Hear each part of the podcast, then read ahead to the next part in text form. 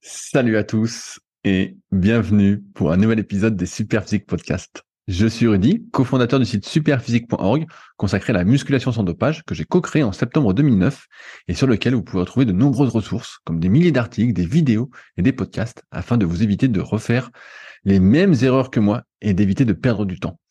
J'ai également mon propre site personnel, rudicoya.com, sur lequel je propose du coaching à distance depuis 2006, mais également des formations en fonction de votre morpho-anatomie, des livres comme le guide de la prise de masse naturelle et le guide de la sèche naturelle que je vous envoie personnellement chaque semaine, ou encore la formation super physique pour les plus passionnés d'entre vous sur méthodesp.rudicoya.com.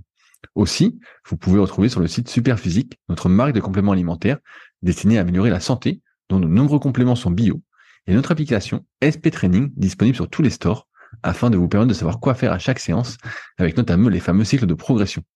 Enfin, vous êtes également les bienvenus au Super Physique Gym et la Villa Super Physique à proximité d'Annecy. Mais pour ce faire, il faudra me contacter avec les liens directement disponibles dans la description de l'épisode. Aujourd'hui, je vous présente un nouvel invité régulier des Super Physique Podcast en la personne de Clément Goudin, que vous connaissez peut-être, car il a gagné cinq années de suite les Super Physique Games. Pratiquant de force athlétique et notamment champion de France en 2020, il coach depuis quelques années dans le milieu et c'est vers lui que je renvoie toutes les personnes qui ont un objectif de force, notamment en force athlétique, et qui me contactent. Vous pouvez notamment le retrouver sur son compte Instagram, CLTGD1, où il partage ses entraînements presque au jour le jour. Il est actuellement à la Réunion et nous avons eu quelques soucis de connexion. Mais j'espère que cela ne vous gâchera pas le plaisir et j'ai essayé de tout rattraper au montage. Sur ce, c'est parti. Alors, comment va mon athlète préféré aujourd'hui? Ah, mais t'en as beaucoup des, des athlètes euh, que t'aimes bien? Je sais pas, c'est quoi un athlète déjà? Bah, Si si t'as un corps, t'es un athlète. Donc euh, tout le monde est tout le monde est un athlète. Mais mais si j'ai pas la, la, tenue avec euh, le t-shirt marqué athlète, est-ce que je suis quand même athlète? Ouais, il suffit de le vouloir pour être un athlète. J'ai vu que là, tu étais à La Réunion, tu es parti euh, t'entraîner. J'ai vu, que, si j'ai bien compris, tu vas chaque année et c'est l'occasion pour toi de revoir Alex qui te coach actuellement. Euh... Ouais, c'est ça. Bah, en fait, ça donne des. J'y vais ouais, à peu près tous les ans et euh, là, j'avais envie d'y aller sur cette période. Là, tu sais, là, elle est pas forcément facile. Tu sais, tu vois pas beaucoup le soleil et tout. Et là, j'ai une compète euh, fin février, donc c'était l'occasion bah, de voir Alex, donc tu me coaches depuis un moment, et puis de bah, de profiter un petit peu du, de bonnes conditions d'entraînement avec le temps et tout. Moi, je souffre plus du froid que du chaud quand je m'entraîne, donc euh, ça me ça me va bien. Justement, je voulais revenir un peu sur cette histoire euh, de coaching parce que pendant un petit moment, tu as été coaché euh, par une sorte, j'ai j'ai plus le nom, mais d'équipe américaine. Est-ce que tu peux nous en dire plus et pourquoi tu es revenu justement avec Alex? Bah en fait, si on fait une petite, une petite chrono vers 2000, fin 2016, début 2017 milieu d'année 2019, non un peu plus que ça pardon, euh, milieu d'année 2020 pardon. Et euh, avant le Covid et tout. Euh, et euh, bah j'avais envie de tester un petit peu autre chose. Ça, après euh, ça marchait bien ce qu'on faisait avec Alex, c'est pas la question, mais c'est que moi tu sais, je me sentais euh, un peu tourné en rond, tu vois. J'avais besoin de, de voir un peu autre chose, d'essayer de nouvelles choses et du coup c'est pour ça que je suis parti vers euh, TSS, The Swing Athlete. Euh, c'est une, une, équipe de coach de Bryce Lewis, qui est un powerlifter américain euh, très connu. Après, je suis assez content de, tu vois, j'ai beaucoup appris sur leur méthode et tout ça. Mais après, ça manquait un petit peu de, de personnalité, de personnalisation, tu vois. Donc, euh... parce que je, je me souviens que quand on en avait parlé, tu avais fait justement un test de personnalité pour voir quel est le coach dans l'équipe, quel est le mieux te convenir justement pour euh, tout ce côté humain et finalement c'était pas euh, pertinent? Ouais, en fait c'est pas ça, mais c'est que tu as la, un petit peu la barrière de la langue quand même qui est pas euh, qui est pas idéal, tu vois, j'ai un, un anglais correct mais j'ai pas un, un aussi bon anglais que que ce qu'il faudrait sans doute pour avoir des échanges vraiment euh, tu as des besoins qui sont un petit peu précis et des besoins d'adaptation et tout et sans dire que c'était l'usine chez eux, parce que je pense pas que ce soit non plus l'usine totale, tu vois. Il y a moins d'individualisation et de personnalisation, alors que bah Alex, c'est un de mes meilleurs potes, on se connaît depuis très très longtemps, il m'a déjà coaché pendant longtemps, et on a des interactions quotidiennes, donc si tu veux, c'est pas comparable. Et j'avais besoin de revenir à un peu plus de, de proximité, et c'est pour ça je suis revenu avec Alex, donc ça fait pas tout à fait un an. Et pour l'instant, ça marche pas mal. On a fait des, des trucs sympas avec euh, notamment l'Arnold classique et tout ça. c'est ce que j'allais dire. J'allais dire, t'as enfin passé les 300 kilos au soulevé de terre. Exactement, enfin passé les 300 kilos. Sous alors, alors est-ce, que tu peux dire que tu fais de la force maintenant ou euh, finalement bah, Exactement. bah, mais, pas, encore les 200 parce que petite anecdote là, il y a, y a, on était à la Réunion là, du coup on faisait un truc que je connaissais pas, qui fait du, qui vient plus ou moins du CrossFit, et euh, il me demande mes barres, donc je lui donne mes barres, je lui dis bah 190 au développé couché, et, il me regarde, il me dit putain t'as même pas été capable de faire 200, mais tu sais avec euh, avec toute l'innocence, tu vois, il le pensait vraiment, et, et du coup bah je suis pas encore un vrai powerlifter, je fais pas encore 200 au développé couché. Ouais, t'en es pas loin. C'est quoi tes, meilleures barres J'ai plus trop en euh... 300 hauteurs, c'est quoi? T'avais 190, 192 au bench, non? Ouais, c'est ça, c'est 260 au squat, 190 au bench et 300 au soulevé de terre. Sachant que pour l'instant, j'ai pas encore validé les trois sur la même compète. Donc euh, ça me fait pas un total à 750, un total officiel à 750. Mais là, c'est l'objectif pour la compète de fin février, c'est de valider 750 euh, ou un petit peu plus, tu vois ça serait ça, ça me ferait vraiment plaisir. Mais, mais c'est quoi comme compète fin février? Parce que moi, ça fait longtemps que je suis plus dans, dans le milieu de la force athlétique, mais euh, c'est quoi là? C'est un, régional, un interrégion?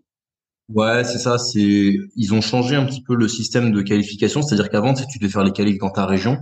Maintenant, tu peux faire les qualifs n'importe où en France et à n'importe quel moment de l'année. Tu as des, des, des open de powerlifting en fait qui sont qualificatifs. Donc à tout moment de la saison, tu peux te qualifier pour les championnats de France. Et euh, le calendrier national, il a changé, c'est-à-dire qu'avant, les France c'était vers mars-avril, et là ils l'ont aligné au calendrier international, et c'est septembre 2022 et septembre 2023, ça faisait énormément de temps. Donc on a fait le choix avec Alex de mettre une petite compète intermédiaire. L'idée c'était de trouver quelque chose fin février, début mars. Et du coup, je vais aller vers Aix-en-Provence au club de Vitrolles pour euh, pour faire cette compète parce qu'il y a d'autres mecs euh, avec qui je m'entends bien qui sont solides, Théo Brianti, euh, Alexis de OPT, etc., qui vont faire cette compète. Donc ça va nous permettre de, enfin, ça va me permettre de mesurer des un bon contexte pour faire des bonnes barres en fait. Je voulais revenir un petit peu sur euh, parce que j'ai écouté ton podcast donc avec Hugo du rendez-vous musclé, donc Hugo qu'on connaît bien et à qui on fait nos meilleures salutations. Et, tu disais que là, si tu dis pas de conneries, as 33 ans, c'est ça? Ou tu vas avoir 34 en, 2023. Et tu disais justement que euh, là, entre 30 et 33 ans, tu n'avais pas euh, beaucoup progressé. Donc, tu parlais de, de causes personnelles, mais euh, moi, j'ai plutôt envie de parler, parce que sur, tu sais, sur Super Podcast, on parle beaucoup de, de longévité, de ne pas se blesser, tout ça. Et est-ce que tu as senti, en dehors de ces problèmes perso, on va dire, des changements en termes d'entraînement, de récupération, de progression? Entre 30 et 33 ans. Est-ce, que tu as eu euh, un, un, truc qui se passe quoi? Moi, j'ai senti quand j'ai eu 30 ans, euh, déjà à 25, c'était un truc, à 30, là à 35, je sens encore. Donc je me dis à quelle sauce je vais te manger. Toi, qu'est-ce que tu as senti? C'est ça. Ben à 30 ans, j'ai senti quand même euh, tout ce qui est facteurs de récup qui ont baissé un petit peu. Après, j'ai connu une grosse euh, une grosse évolution de mes perfs entre 29 et 30. J'ai vraiment eu une une explosion à ce moment-là. Et je pense que mon corps, il a pas pas très bien assumé. Tu vois, c'est-à-dire que mes tissus, ils étaient pas tout à fait prêts pour ces barres-là. Et plus le fait de passer les 30 ans, des facteurs de récupération un peu moins bons. Et en fait, c'est là où j'ai été un peu con et pas bon, justement, c'est que plutôt que de me dire, bah, faut peut-être en faire un peu moins ou faire un petit peu mieux, je me suis dit, bah, si je veux progresser, faut que j'en fasse plus. Et toujours plus, évidemment, évidemment. Et pourquoi en faire moins? faut être un peu faut être un peu con euh, pour pour progresser. Et été une erreur en fait. Et ouais j'ai eu des petits bobos qui sont accumulés plus bah contexte perso etc pas mal de changements. Moi j'ai lancé la la part bien la partie coaching et je me suis mis à vivre que des coachings. Tabou ça a mis un petit peu de temps à tout s'aligner mais là je sens que c'est un petit peu bah comme je le disais dans le podcast avec euh, avec Hugo je sens que ça les choses se réalignent gentiment en fait. euh, et, et, et, justement, bah, je voulais parler de ça avec toi. Euh, j'avais noté ce truc-là. C'est euh, la, la réhab. Bah, tu viens comme moi d'une époque où on connaissait juste le bouquin de Marc Vouillot sur la force athlétique. ouais, exactement. Où l'entraînement était assez simple, on va dire. Hein. C'était pendant des années et des années, c'était tu faisais squat bench le lundi, soulevé de terre le mercredi, puis squat bench le vendredi. Et puis tu avais une séance lourde, une séance légère. Et le soulevé de mmh. terre, c'était lourd toutes les deux semaines. Et là, on voit bah, depuis dernièrement, on en avait parlé quand j'avais fait mes, articles sur le sujet, pour voir des éclaircissements, que maintenant c'est vraiment l'hyperfréquence, l'hyperfréquence, l'hyperfréquence. on en fait beaucoup, beaucoup, beaucoup et peu d'assistance. Et toi, aujourd'hui, tu as une grosse part de ton entraînement qui est, euh, je sais pas si on appelle ça de la réhab, de la préhab, je sais pas comment tu veux l'appeler, mais euh, une bonne partie d'échauffement. Est-ce que tu peux euh, en parler un peu plus en détail? Parce que je sais qu'il y, a beaucoup d'auditeurs justement qui ont des questions sur l'échauffement, sur euh, mieux préparer leur entraînement, parce qu'une bonne récupération, ça passe par un bon échauffement, comme tu le sais. Ah ben complètement. Donc, je, je t'écoute, livre-moi tes secrets. bah, secret, je sais pas, mais euh, moi, je me suis bon beaucoup renseigné, documenté, travaillé là-dessus. C'est vrai que ça faisait longtemps que je j'essayais d'améliorer toute la championnat de France. Donc j'avais un problème assez récurrent à la hanche. Donc après le championnat de France, je me suis mis à travailler avec euh, les mecs de training thérapie, Thomas et Simon, euh, et avec qui j'ai un protocole de euh, réhab préhab. C'est un petit peu les deux en fait parce que tu as toujours des plus ou moins des petites tensions quand tu es dans le la recherche de performance. Forcément, tu crées des tensions et puis euh, euh, de, prévention euh, en du coup mes échauffements sont beaucoup plus longs. En fait, je fais le choix de manière parce que souvent quand tu fais cette partie prévention des blessures euh, après à la fin de ta séance, c'est le moment où tu plus de jus et où t'es pas forcément bien, etc. Et moi, j'ai plutôt la stratégie de faire plutôt avant ma séance. Je commence par ça en fait, donc ça c'est fait, puisque c'est presque le plus important. Et du coup, ça me permet d'être dans vraiment bonnes conditions pour la suite. Il y a juste sur ma position de ce que j'aurai à la compète pour être dans du spécifique. Mais sinon, le gros de la prévention, en fait, je le fais avant mes séances. Donc, euh, ça dure entre 20 et 40 minutes à chaque fois, en fait. 40 minutes? Ah ouais Ouais, ça peut aller. Si j'ai une séance qui est... Euh, si, si j'ai une séance qui est assez légère, il y a un peu plus de réhab. Et si j'ai une séance qui est plus longue, il y en a un petit peu moins. Euh, et par exemple le mercredi où je m'entraîne euh, euh, en fait et j'enchaîne sur la partie réhab qui, qui, est un petit peu plus longue le mercredi. C'est une, une séance qui est longue, qui durera une quarantaine de minutes. Mais sinon, sur les autres jours, c'est un petit peu moins. Et, et ça consiste en, quoi euh... Donc j'imagine qu'avec euh, Thomas et Simon, je crois que c'est Simon qui s'occupe de toi. Donc on, ouais, moi, Thomas, je connais, je connais plus Thomas. Et euh, comment ça se passe? Tu as, fait un, bilan justement de tes capacités de mouvement, de tes douleurs, et en fonction de ça, tu as des exercices qui sont euh, réajustés euh, de temps en temps? Enfin, si tu prends un coaching avec eux, tu fais une visio pour démarrer, euh, comme un, un, bilan. Enfin, c'est un bilan en fait, ils te bilantent. Donc, euh, j'ai mal à tel endroit, tel endroit, j'ai tel passif, tel passif, etc. Euh, il te fait faire des testings, il regarde un petit peu tes restrictions de mobilité, si tu as des raideurs, des douleurs, etc. En fonction de ça, ils t'élaborent un programme et puis après ils te font évoluer le programme comme euh, comme ce que toi ou moi on fait en fait en suivi euh, musculation, en suivi force. Hein. Et tu fais évoluer le programme comme ça au fur et à mesure et euh, bah, es dans la discussion avec lui en disant bon, voilà sur tel exo j'ai telle sensation, là ça me fait plutôt du euh, et en fonction des besoins, tu vois, c'est-à-dire que les exercices peuvent évoluer en difficulté. après au niveau du contenu, euh, bah il y a un petit peu de tout. T'as des T'as du travail sur les tissus mous avec un petit peu d'automassage et tout pour euh, pour améliorer les, capacités au début, tu vois. Euh, du travail, tu peux avoir un petit peu de passif. Après, tu peux avoir euh, des exotypes euh, FRC euh, pour gagner en mobilité. Tu as des exercices de renfort un petit peu un petit peu plus classiques. Des, enfin, ça ça dépend en fait des besoins de chacun. Et et en fait, je me rends compte euh, bah, j'avais des grosses lacunes, tu vois, j'ai vraiment bien gagné en mobilité au niveau des hanches, au niveau de tout ça. Et c'est le jour et la nuit, même en termes de performance, je me sens vraiment beaucoup plus fort, tu sais, euh, en bas de mon squat ou des choses comme ça, je sens une vraie différence en fait. Ouais, parce que je me, souviens que tu avais des douleurs aux hanches, toi, à un moment. Tu avais une hanche qui te faisait chier, non? Ouais, ma hanche gauche, elle m'a fait chier. Euh, bah, c'est ce que je te disais. en 2019, j'ai progressé un peu vite et en fait, ma mon corps, il a pas assumé. La hanche gauche, elle a été vraiment blessé de manière récurrente, tu vois, une espèce de grosse tendinopathie euh, qui, qui est restée et qui partait pas. Et pour le coup, avec euh, Simon, on a vraiment bien travaillé. Et, euh, et là, j'ai pas eu de douleur à la hanche depuis euh, des mois, en fait. Mais, mais, mais, par contre, là, tu t'étais fait, justement, tu vois, on parlait de l'Arnold classique. J'avais cru voir que mm. tu t'étais fait mal un peu au dos, justement, un peu avant l'Arnold classique. Comment ça s'est passé, ça Qu'est-ce que tu t'es fait? Bah, euh, J'avais bon, on a mis le vraiment le paquet sur la hanche euh, et en fait euh, c'est quelque chose qu'on n'avait pas forcément traité parce que ça faisait longtemps que j'avais pas eu mal. Et en fait, ça s'est réveillé là avec le. Je pense que le fait de de d'avoir une hanche plus saine, je me suis mis à, à engager un tout petit peu plus sur mon squat et euh, bah, ça s'est répercuté euh, sur le maillon le plus faible après ma hanche, du coup qui devait être l'iliocostal. Et après, bon bah là maintenant on travaille sur la hanche qui se réveille à un moment donné. Alors pour l'instant il y a rien qui s'est réveillé, on fait en sorte que ça se réveille pas. Mais encore une fois, quand tu es dans la la recherche de performance, bah tu tu es dans la tu repousses tes limites donc forcément il y a des moments où tu peux avoir des petits bobos qui apparaissent mais euh, bah faut les gérer, faut faire ce qu'il faut et faire en sorte que ce soit pas des, blessures euh, des blessures graves en fait. Pour le coup, tu vois, une tendinopathie de la hanche, une petite la méga hernie discale avec paralysie de la jambe ou je sais pas quoi, tu vois, ça reste des des, des petits bobos plus que des grosses blessures en fait.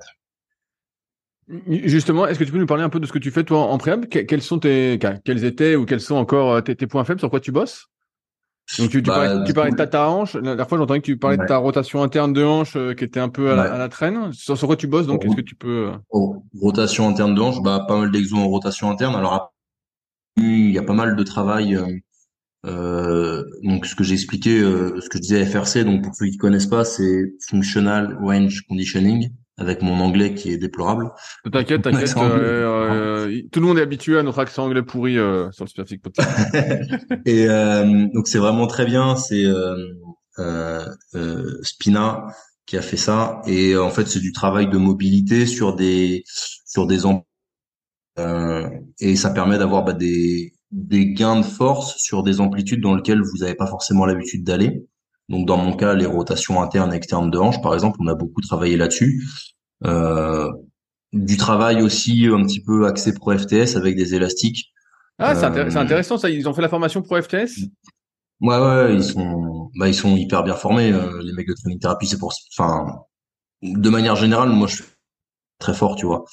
Euh, donc non, non, ils sont vraiment très bien. Donc ouais, il y a du travail pro FTS avec élastique.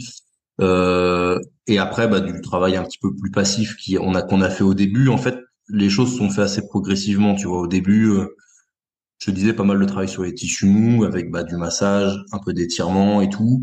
Pas tellement d'exercices de mobilisation ou alors des exercices de mobilisation assez simples avec des abductions de hanches ou euh, des rotations internes de hanches contre élastique, des choses comme ça. Et puis petit à petit, en fait, on fait monter le degré de difficulté avec des exos un petit peu plus complets etc. Euh, et au fur et à mesure, bah, de, un petit peu sur le principe de la surcharge progressive en musculation, mais euh, de surcharge progressive sur des exercices un petit peu plus durs et un petit peu plus complexes euh, de réhab. Alors après, dans mon cas, donc les gros défauts, ils ont, c'était sur les hanches, rotation interne, rotation externe, et même au niveau du dos, en fait, euh, au niveau de tout ce qui était rotation et anti-rotation, tu vois, travail des obliques, j'avais des obliques qui étaient relativement faibles. Donc pas mal de renfort là-dessus pour que justement bah, les muscles du dos, notamment l'iliocostal, le carré des lombes, en contrainte avec des compensations et que bah, ça, crée une surcharge de travail pour eux, les menant à des blessures type déchirure. Et euh, puis voilà. Après, euh, et puis après renforcer ces zones de manière spécifique avec euh, du travail d'hylométrie sur euh, l'iliocostal ou des choses comme ça. Ça, ça, te fait une, des sacrées séances. Et t'as pas est-ce que tu as l'impression que c'est ce travail de, de préhab d'échauffement te crève pas justement pour euh, tes séances? Parce que je vois bien bah, en fait, travail, travail de mobilité, c'est quand même euh, là, je comprends ce que tu me dis, c'est quand même euh, la force quand tu es en train de faire de la force sur des des petits muscles, mais c'est quand même de l'influx. Je peux dire c'est priorité, c'est-à-dire que moi j'étais arrivé à un, moment où ce qui me bloquait systématiquement et qui m'empêchait de forcer plus, c'était les blessures ou les bobos.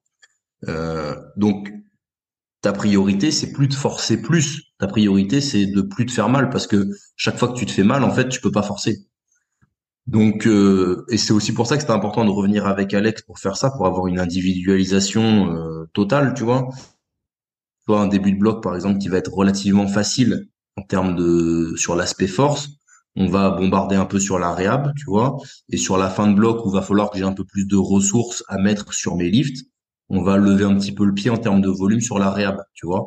Et pareil au fur et à mesure du, du picking euh, et de l'évolution où on se rapproche de la compète. C'est-à-dire que très loin de la compétition, bah, c'est plutôt Simon qui va avoir la priorité, faux, etc. Tu vois. Et au fur et à mesure qu'on se rapproche de l'échéance, eh ben euh, le travail training thérapie, on est plutôt on, glisse sur une phase un petit peu plus d'entretien pour pouvoir mettre les ressources au maximum sur la partie euh, on pousse lourd. Et puis bah ça ça évolue et ça s'inverse en fonction de, de là où on est dans la saison.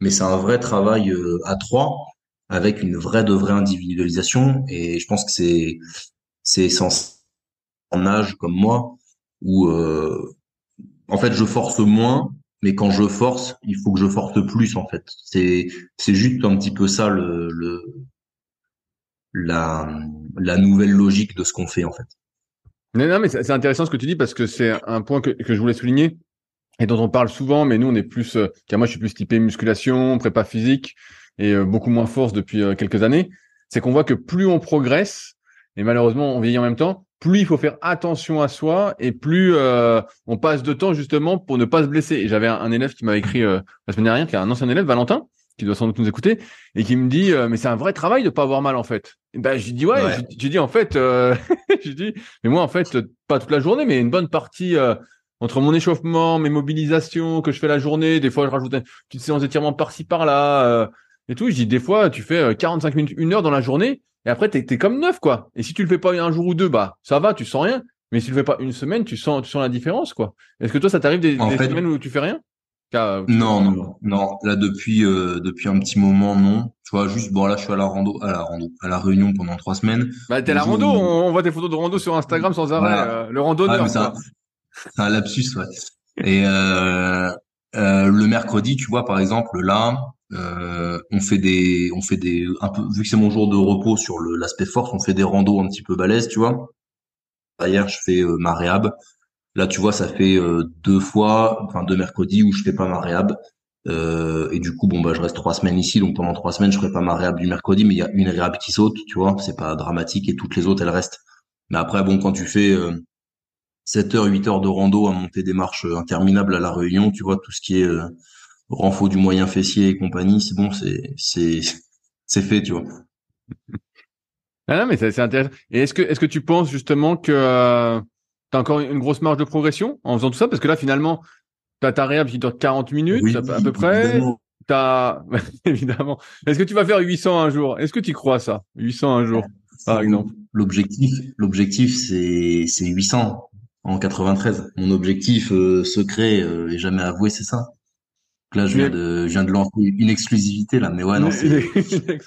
non, mais parce que parce que là, tu vois bien que ta réa fait 40 minutes, donc ça se trouve pour arriver à 800, c'est une connerie, tu auras une une heure par jour pour pas avoir de douleur. Non, parce que je pense pas que ce soit, euh, je pense pas que ça fonctionne forcément comme ça, tu vois. Je pense que hum, ma réhab là, tu vois, j'ai trouvé mon rythme et tout. Ça m'a permis de débloquer un palier, de développer, débloquer plein de choses. Et je pense pas que j'ai besoin d'en faire une parce que bah, plus tu deviens fort, plus tu crées des compensations, plus tu as de restrictions de mobilité, etc. Tu vois. Et en fait, j'étais arrivé à un point qui était un peu trop poussé de ce côté-là. Et je pense que ça fait du. Je vais pas avoir besoin d'en faire de manière euh, de manière exagérée, d'aller le doubler ou le tripler, parce que de la même manière que c'est pas forcément pertinent de doubler ou de tripler ton volume d'entraînement en force ou en n'importe quoi pour progresser plus. Je pense pas que ce soit pertinent de faire exploser ton volume de réhab pour progresser plus. C'est juste que bah, c'était devenu mon facteur limitant et c'est un facteur limitant que je suis en train de gommer. Et en faire plus, je pense qu'il va falloir que j'accumule, tu vois, encore sur quelques mois, peut-être quelques années, euh, pour continuer de gratter euh, ce que j'avais perdu, en fait, tout simplement, et de, de retrouver les, les capacités que mon corps avait perdues. Mais est-ce que tu penses que tu avais justement ces capacités de mobilité avant? Ou tu les as perdues au, fur, et, tu les as perdues au fur et à mesure de l'entraînement des années? Ouais, je pense que oui, parce qu'en fait, tu, tu crées beaucoup de compensations, euh, contrairement à, à d'autres qui ont sont dans une mouvance beaucoup plus spécifique. Je fais pas partie des mecs les plus les plus spécifiques hein, dans l'entraînement. Euh, malgré tout, bah ça reste euh, assez répétitif, tu vois. Puis c'est toujours des mouvements bilatéraux, toujours dans le même plan, etc. Et bah euh, qui viennent toujours chercher les mêmes chaînes musculaires. Et ouais, les rotations internes, et l'anti-rotation au niveau du but sur ces sur ces mouvements-là, c'est quand tu fais une erreur technique ou que c'est trop lourd ou que tu rates une barre ou un truc comme ça, en fait, que tu fais une erreur. Et sauf que du coup, en général, quand tu fais une erreur, c'est qu'il y a très lourd. Donc, les seules fois où tu vas sur ces amplitudes que t'as pas l'habitude d'aller, c'est que c'est avec des charges lourdes ou des charges proches de ton échec. Donc, euh, forcément, tu, tu augmentes un peu ton risque de blessure et ça se passe pas forcément bien. Alors que si tu as préparé le terrain sur des mouvements autres que euh, que ton squat bench deadlift, et eh ben tu tu risques moins de te faire mal en fait tout simplement. Mais, je, crois, je crois me souvenir que tu, tu faisais de l'anti-rotation, notamment tu faisais un peu de pal-off press. C'était pas, euh, c'était pas suffisant alors. Ouais, c'était pas suffisant. Bah du pal-off, j'en ai toujours là, mais euh, disons que c'est c'est un exercice sur euh, sur 20, tu vois. Alors que avant, bah tu sais, tu fais deux trois exos, tu fais deux trois conneries, mais et il y en a un peu plus, etc., etc. Tu vois, c'est pas parce que tu vas faire trois séries de pal-off press dans ta semaine que tu vas compenser tout ce que tu peux faire avec avec euh, ton ton volume SBD, tu vois, je sais pas, moi je dis n'importe quoi, mais si tu fais 20 séries de squat dans la semaine, euh, c'est pas parce que tu vas faire euh, trois séries de pal of press que tu vas tu vas compenser ça, tu vois. Je vais te faire un, un, peu chier avec ces 20 séries de squat. Qu'est-ce que tu penses à terme de ta longévité? Avec 20, séries de squat par semaine, qu'est-ce que tu en penses je, moi, je, me souviens. Déjà, je, bah, je fais pas 20 séries de squat semaine. Ah, mais ah, euh... Tu m'as fait peur. J'allais dire bon, euh... même même si tu ne penses pas, t'es es quand même assez lourd à chaque fois. Non non non. Combien j'en fais euh, je, En général, le squat, tu as une quinzaine de séries semaine, dont euh, dont euh, trois quatre qui sont durs et les autres qui sont pas trop durs. Voilà, ça c'est mon équilibre. À, créer de la surcharge, tu vois. Euh, mais par exemple, avec TSS, je pouvais avoir des périodes avec beaucoup plus et effectivement, bah, ça mettait des, ça mettait des contraintes. Après, si tu veux, c'est un peu problématique parce que quand tu arrives à un certain niveau, faut quand même que tu fasses un peu monter ton, ton volume, tu vois, ton kilo, un petit peu comme un coureur à pied qui fait monter son kilométrage. Euh, bah, quand tu as accumulé euh, des milliers de kilomètres de squat, bench, deadlift, et eh ben il faut que tu fasses du, au détriment de ta santé et sans créer des, des trop gros, euh, des trop gros soucis, tu vois. Donc euh, c'est pas évident. Après le volume il est assez euh, assez individuel par rapport aux gens. Mais tu prends un mec comme Taylor Atwood, tu vois, qui fait partie des, bah, qui est pour moi le meilleur powerlifter euh, euh, actuel. Euh, Taylor Atwood, il a une, un peu plus de 20 séries de squats par semaine, tu vois. Il a un peu plus de 30 séries de bench par semaine. Non, mais, mais toi, avec ton, ton recul, parce que ça fait un petit moment quand même que tu es là, comme tu disais, tu étais donc, parce que ça, Hugo, que j'ai bien retenu, tu es euh, le seul à avoir participé à tous les championnats de France Euro. Et pour l'anecdote, moi, j'ai participé au tout premier championnat de France Junior Euro, euh, quand c'était encore avec matériel en, senior. C'était en 2005, ouais. pour, l'anecdote.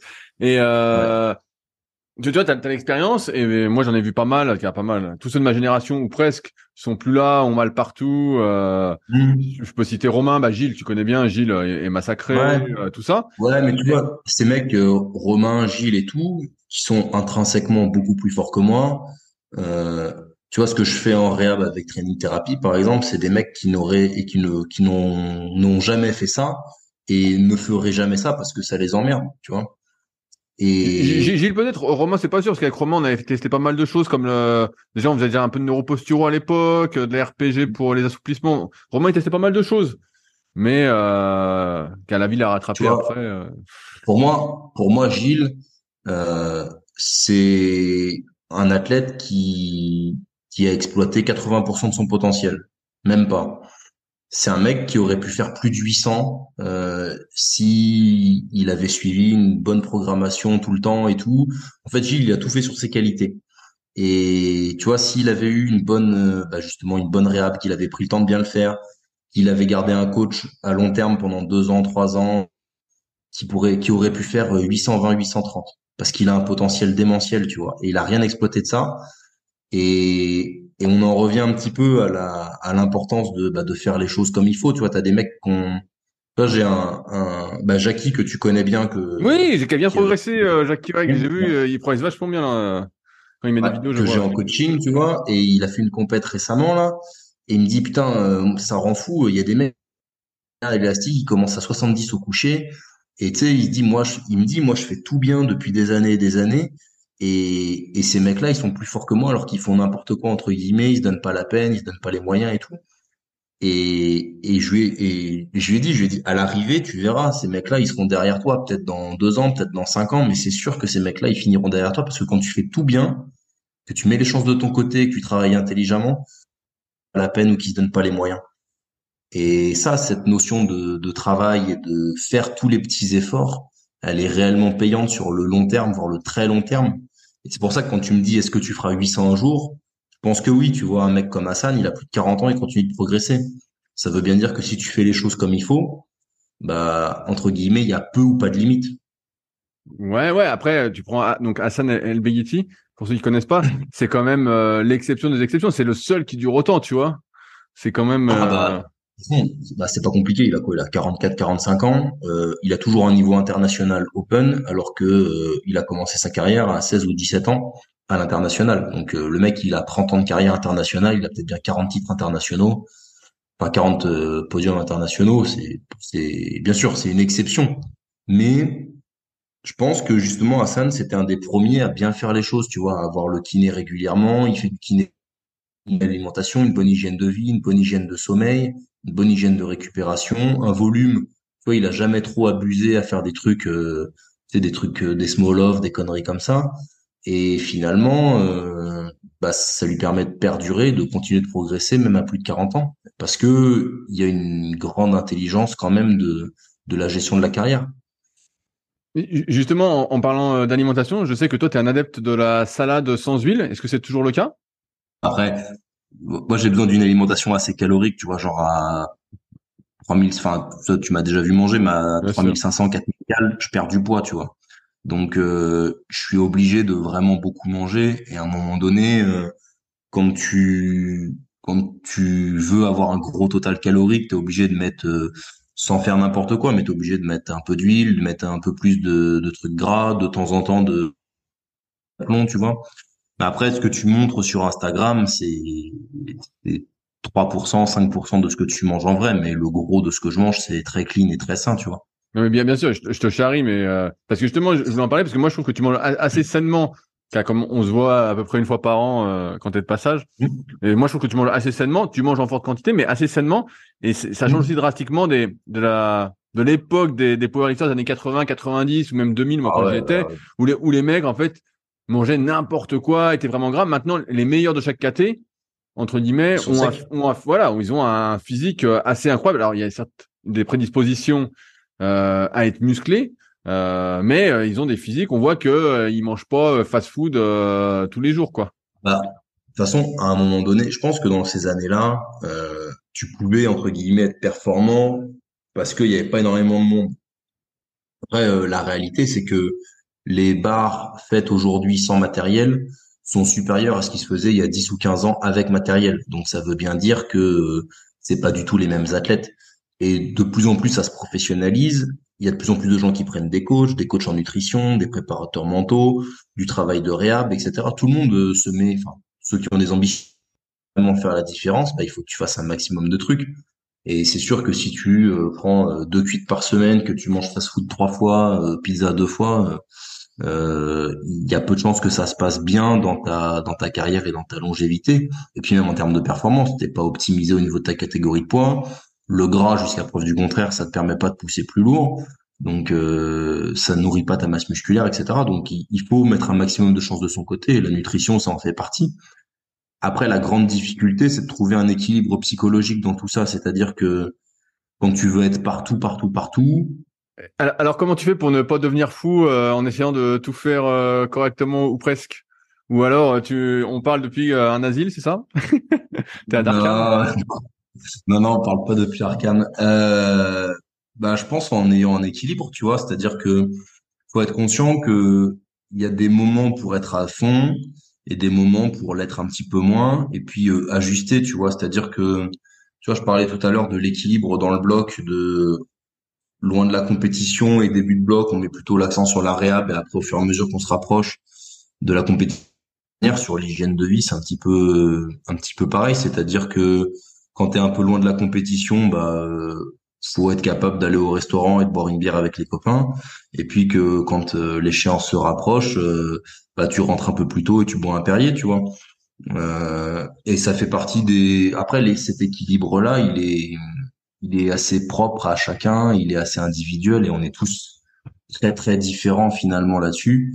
Euh, et ce qu'il faut, c'est bien se connaître soi et savoir à quel moment tu es de ton du truc, tu vois. Moi, j'ai finalement, comme j'ai pas mal, je me suis retrouvé dans une situation où j'en faisais pas assez, où j'avais été trop sérieux et pas assez sérieux. Et maintenant, je sais où est mon équilibre et où est ce qui me convient. Je pense que c'est important que chaque athlète soit capable de, de trouver son propre équilibre, mais il va pas le trouver au bout de, au bout de six mois ou un an, quoi.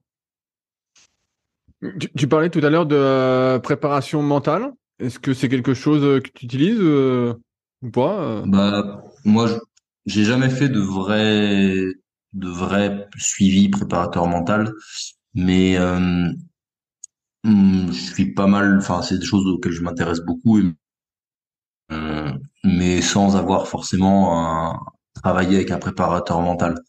Après, je pense que la prépa mentale, c'est aussi euh, il y a des gens qui l'ont naturellement et qui le font naturellement. Tu vois, un mec comme Michael Jordan, je pense qu'il a jamais eu de préparateur mental.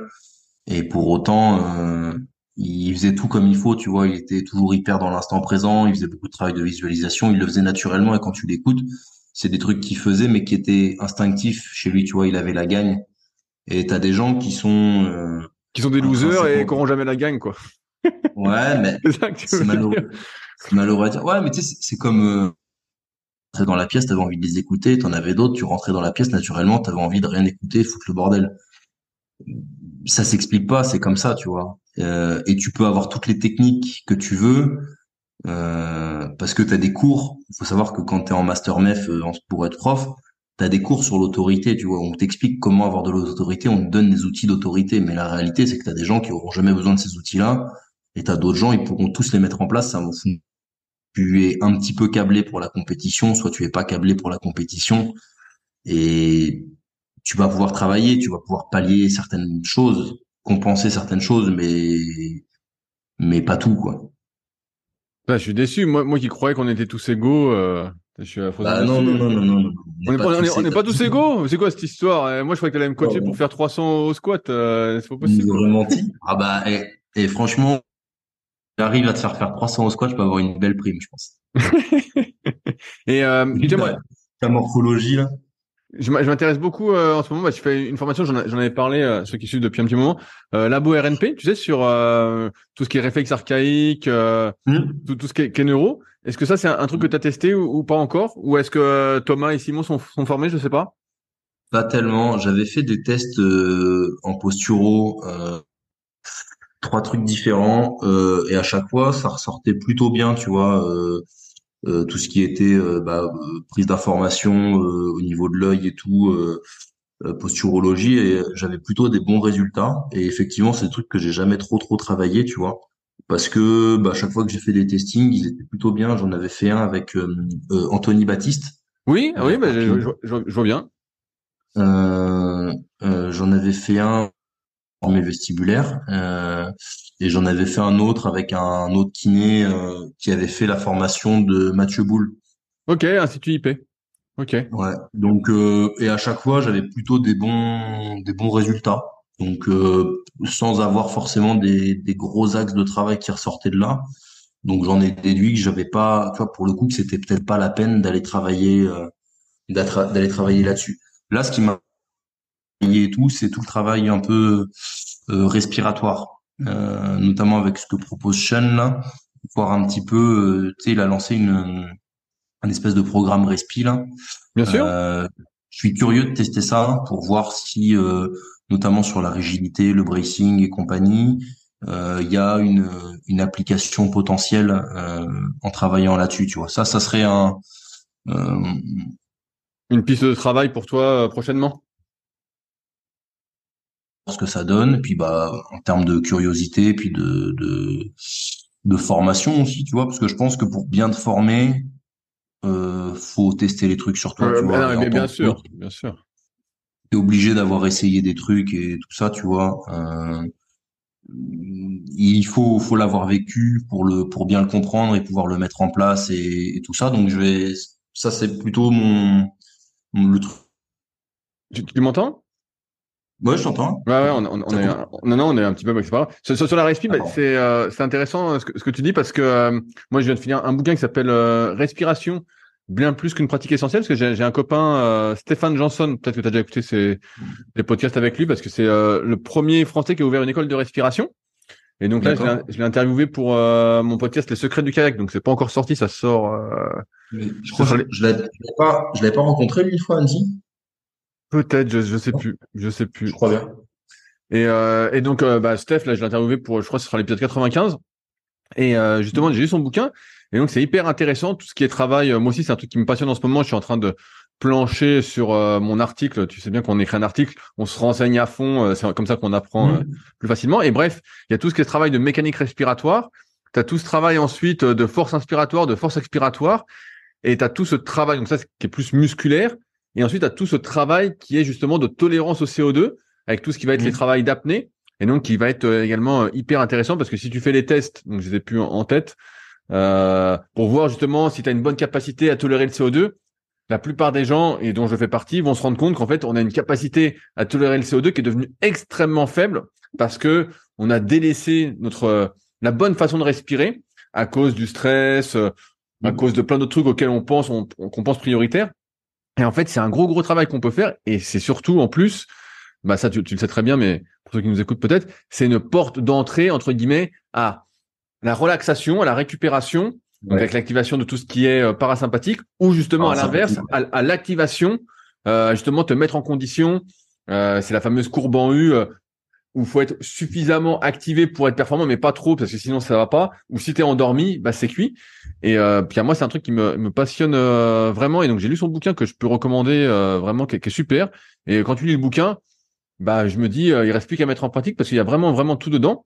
Et donc là, de, de ce que je comprends sur la respi, avec pour l'instant ce que propose Sean, j'attends fortement sa, sa formation aussi sur le sujet, mais tout ce qui va être le travail avec le brief way better, c'est plus tout ce qui va être la force des muscles, notamment des muscles, euh, on va dire, euh, inspiratoires et expiratoires.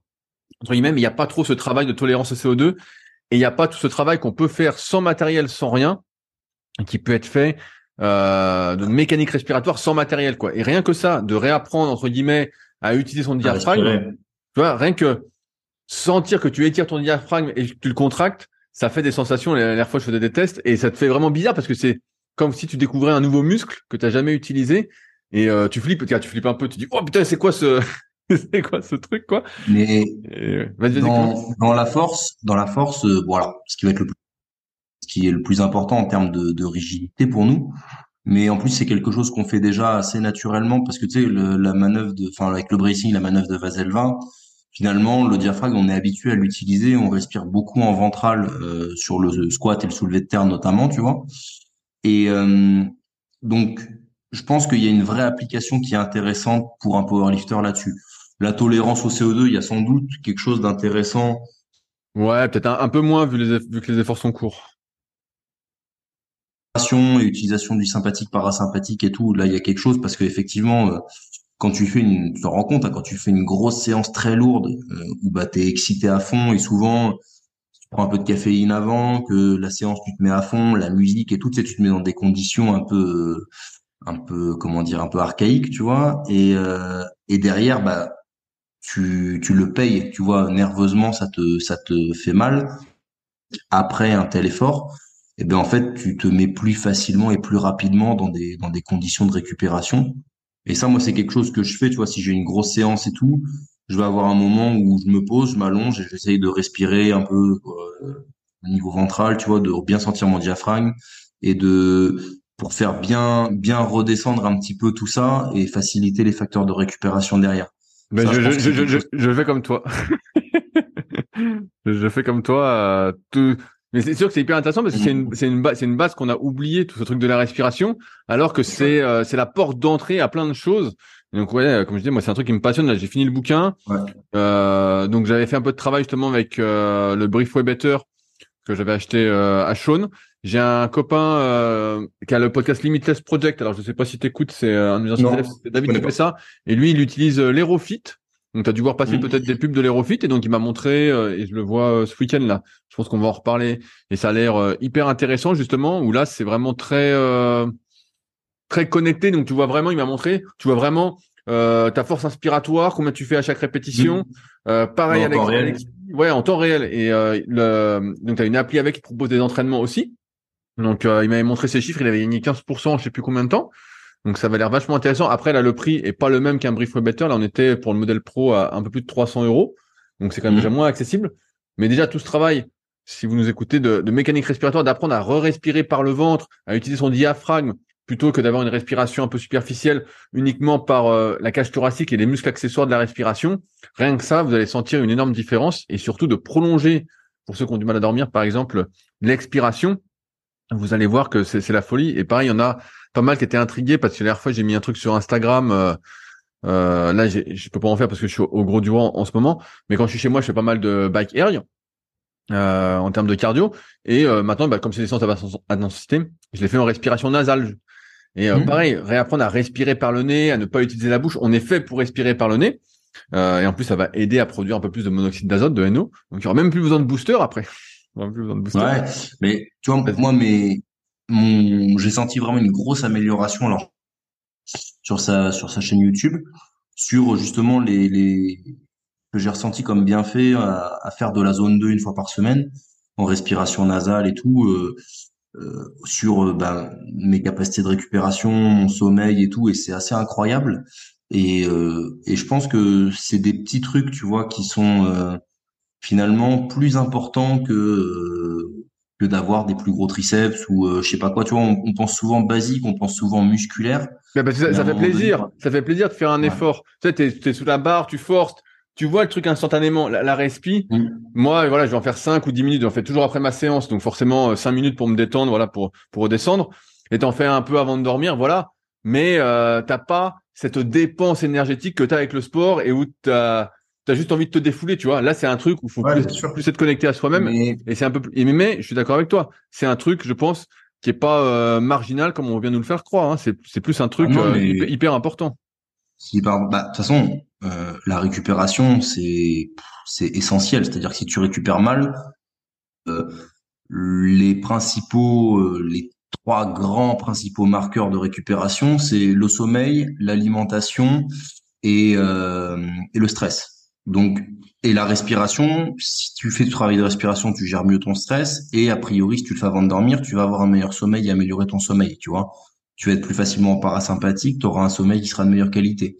Donc, en fait, en jouant, en améliorant ta respiration, c'est presque plus intéressant que de manger des brocolis et de la dinde. bien, bien sûr, non, mais bien sûr. Mais je il faut, et c'est un effort qui est, tu vois, là, tu parles de 10 minutes par jour Bon, je pense que 10 minutes par jour, euh, tout le monde les a finalement, tu vois, si tu veux te donner la peine de les avoir. Ouais, mais quand, quand, t'es, quand, quand tu, regarde, je reprends ton exemple, tu es à 40 minutes de préap, tu as ton entraînement donc qui dure souvent euh, 2 heures, 2 heures 30, euh, je vois bien l'histoire, tu en as pour 3 heures dans la journée. Euh, si tu as euh, un boulot classique où tu fais 8 heures par jour, tu as une heure de transport en plus, tu es marié, tu as un enfant, déjà faire les séances c'est compliqué. Donc tu vois, ta, ta, ta respi, elle est là, tu dis bon après, moi, je suis d'accord que dans ce cas-là, faut pas viser le haut niveau en force athlétique. Mais il faut peut-être plus faire de la musculation classique avec des séances plus courtes, euh, voilà, qui va générer moins de problèmes et moins de préhab et mettre de la respiration. Mais, euh... mais après, dans, et donc pas que tu pourrais faire dans ta journée, puis il y a pas ci et il y a pas là, tu vois, et puis t'as pas fait tes mille prep, et puis t'as pas fait tout ça, tu vois. C'est sûr que le, le sport performance, donc la force athlétique en l'occurrence pour moi, mais ça peut être euh, d'autres sports, bah ça nécessite un temps et un investissement qui est qui est gros, tu vois. Euh, après, faut pas oublier. Alors, on est d'accord que pour Monsieur tout le monde qui a un boulot à côté, une famille, etc., et pour qui c'est pas une priorité absolue, ben la musculation et on n'est plus dans le sport performance. Après, si on veut vraiment parler de performance, performance, faut pas oublier que la force athlétique c'est un truc dans lequel tu peux performer en t'entraînant euh, 4 à 5 séances par semaine alors que tu as des sports comme euh, le judo, le BMX ou euh, plein d'autres, euh, les mecs qui sont à entre 8 et 12 séances par semaine, tu vois. Donc ah ça reste un investissement. plus tous ces trucs de récupération, ça reste un investissement qui est qui est limité. Et entre une fois tous les 15 jours et une fois par semaine selon les selon les périodes, tu vois. J'essaye de faire euh, un sauna par semaine pour, euh, tu vois, le week-end pour bien récupérer. Tu vois, tu, quand tu mets tous ces trucs bout à bout, c'est sûr que dans ta semaine, l'entraînement, la récupération, la performance et tout, ça prend une une large une large place et beaucoup de temps et c'est sûr que tout le monde euh, n'est pas en mesure de le faire et n'a pas un, boulot et une vie euh, familiale qui, le permet, c'est sûr, hein, c'est une évidence. Je savais pas que allé au sauna. Qu'est-ce que tu vas faire au sauna? Tu vas pour draguer ou quoi? Non, non, non, non, non, non, j'y vais pour transpirer. Qu'est-ce que c'est que cette histoire de sauna? Il y dire qu'il va au terme et tout tranquille tous les week-ends? Non, non, non. Non, mais le sauna, c'est un bon. Non, bien sûr. C'est des, c'est des bons trucs de récupération. Hein. Faut, faut pas se, faut pas se le cacher. Hein. Ah, bien, bien sûr. Après un sauna, tu sens que là, t'es détendu. Hein. Tu sens que là. Euh... Ouais, c'est ça. T'es détendu. Et puis derrière, tu vois, en général, quand je fais mon sauna, derrière, je fais une, vraiment une très très bonne nuit. J'arrive à faire des super nuits après un sauna. Et bah, ça paraît con, mais euh, mais bon, ça, si derrière tu fais une meilleure nuit, que ça t'enlève des petites tensions, euh, que ça t'enlève des choses comme ça, bah tu reprends ta semaine d'entraînement, euh, t'es vraiment bien quoi. Et ça c'est hyper important. Ah bien sûr, bah, j'en suis assez convaincu. Euh, on, arrive au bout de cet épisode, Clément. Je voulais rappeler pour ceux qui veulent te suivre. à chaque fois, je sais pas, j'oublie les lettres dans l'ordre de ton compte Instagram où tu mets pas mal de choses, de stories et tes trucs. C'est quoi ton compte Instagram? Mon compte Instagram, c'est les consonnes de Clément Goudin, en fait. Donc, donc c'est quoi? C'est CLT CLT et ensuite euh, Ok, donc euh, ceux que ça intéresse donc euh, peuvent euh, te, te, suivre. Il y a le 1, le chiffre 1 à la fin. le... Le, 1 pourquoi? Pour numéro 1 ou Ouais, me suivre sur Instagram et puis même si vous avez des 1 je, dis le 1 c'est pour numéro 1 Ben non, le, 1 c'est pour le 1, tu vois.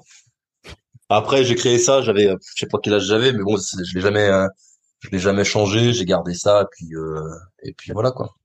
Ouais, ouais, non, Maintenant, c'est mon identité. Bah, bah, ce qui est bien, c'est que sur ton compte Instagram, tu postes pas mal, euh, plusieurs fois par semaine, euh, tes bars que tu fais, tout ça. T'es un, es un des seuls qui, qui poste quand même, et on voit des mouvements qui sont assez propres, et c'est pour ça aussi que tu fais le podcast avec moi, parce que pour moi, t'étais un bon un bon exemple de ce qu'il faut faire selon ma vision et mon expérience en force athlétique pour progresser. Donc euh, moi j'invite tout le monde à, te suivre. Et s'il y en a qui ont des questions euh, plus spécifiques justement sur la force athlétique ou, ou d'autres sujets qu'on a abordés un peu superficiellement aujourd'hui, eh ben euh, je vous invite comme d'habitude à les mettre sur les forums Superphysique et je me ferai un plaisir dans un mois d'aborder ces sujets avec Clément en espérant que ça vous ait plu et puis que Clément soit adopté et des nôtres désormais. Ouais, bah, ça va être ça va intéressant puis ça va permettre de changer un petit peu le, regard sur la force, que la force c'est quand même en train de beaucoup évoluer. Il y a de plus en plus de pratiquants. Euh, et je pense que c'est un beau sport qui est un peu méconnu et qui mérite un peu plus de, de visibilité que, que ce qu'il a. Ouais, après, il y, a des bons ambassadeurs. Euh, quand même, il y a pas mal de gens qui deviennent vraiment mm-hmm. populaires sur les réseaux sociaux avec la force. Après, il y a des dérives, et je pense qu'on en, on en reparlera. on, parle d'entraînement, tout ça. voilà, il y a pas mal de dérives, tout ça. Mais bon, ce sera, euh, c'est dans la liste des sujets que je souhaitais euh, aborder avec toi euh, prochainement. Donc, de toute façon, on en reparlera. Ça sera, ça sera avec plaisir. Et puis, de toute façon, bah, je te laisse profiter. Il te reste combien de jours à la Réunion? Euh, attendez qu'on est jeudi aujourd'hui, je repars mercredi. Euh, ah, une semaine encore. une semaine, une petite semaine. Bah, et alors, est-ce que tu as pris les coups de soleil comme d'habitude ou euh, t'es blanc comme un cul Bah, on a eu deux jours de pluie là parce qu'il y a eu un, il y a eu une, une tempête de côté là sur Madagascar, on a eu des restes, donc on a eu deux jours de pluie, ça a permis à ma peau de se reposer un peu. Mais là, le soleil est revenu, donc je vais, je dois rougir. et, et, bah ça roule. Bon bah profite bien euh, de tes derniers jours et puis euh, on se tient au jeu de toute façon. Ça marche, Rudy. Allez, passe une bonne euh, une bonne soirée. Ouais, toi aussi. Salut. Si vous êtes encore là, c'est que vous avez sans doute passé un bon moment. Si vous avez des questions sur les sujets que nous avons abordés aujourd'hui ou que vous souhaitez nous en poser, ne vous priez pas, c'est avec plaisir dans la partie commentaires sur SoundCloud ou sur YouTube. Si vous avez des questions qui n'ont rien à voir avec les sujets abordés, par contre, cela se passe sur les forums Superphysique, qui sont les derniers forums de musculation du web et qui est également les premiers sur www.superphysique.org. Enfin, merci d'avance pour, votre soutien, notamment à ceux qui laisseront des commentaires sur les applications de podcast, que ce soit Spotify ou Apple, avec évidemment la note de 5 étoiles sur 5. Je compte également sur vos partages sur les réseaux sociaux que je repartagerai avec plaisir. Sur ce, bon entraînement et à la semaine prochaine.